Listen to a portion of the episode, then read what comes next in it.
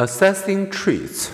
What are personality inventory and what are their strengths and weaknesses as trait assessment tools?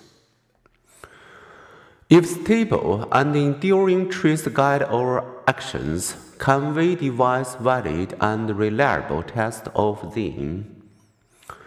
Several trait assessment techniques exist, some more valid than others some provide quick assessment of a single trait, such as extroversion, anxiety, or self esteem, personality inventories, longer questionnaires covering a wide range of feelings and behaviors, assess several traits at once.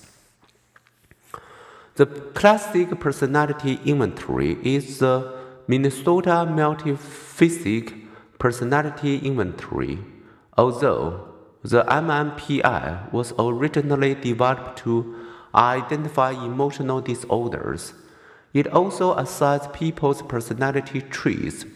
One of its creators, Starke Hathaway, compared his effort to that of Alfred Binet.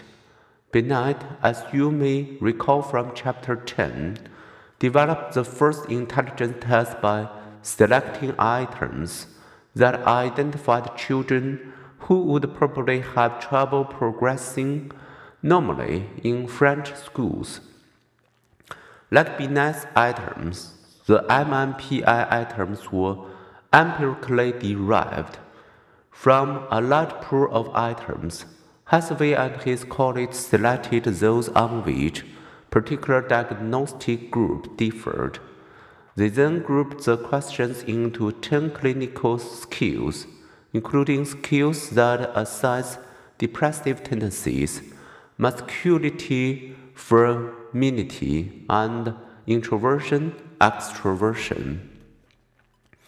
Hathaway and others initially gave hundreds of true false statements to groups of psychologically disordered patients and to normal people.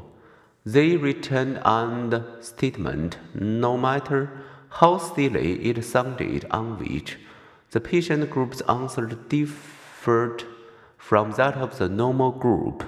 Nothing in the newspaper interests me, except the cosmics may seem senseless. But it just so happened that depressed people were more likely to answer true. Today's MMPI 2 also has scales assessing, for instance, work attitudes, family problems, and anger. In contrast to the subjectivity of most projective tests, personality inventories are scored objectively. Objectivity does not, however, guarantee validity. For example, individuals taking the MMPI for employment purposes can give socially desirable answers to create a good impression, but in so doing, they may also score high on a life skill that assess faking. The objectivity of the MMPI has contributed to its popularity and to its translation into more than 100 languages.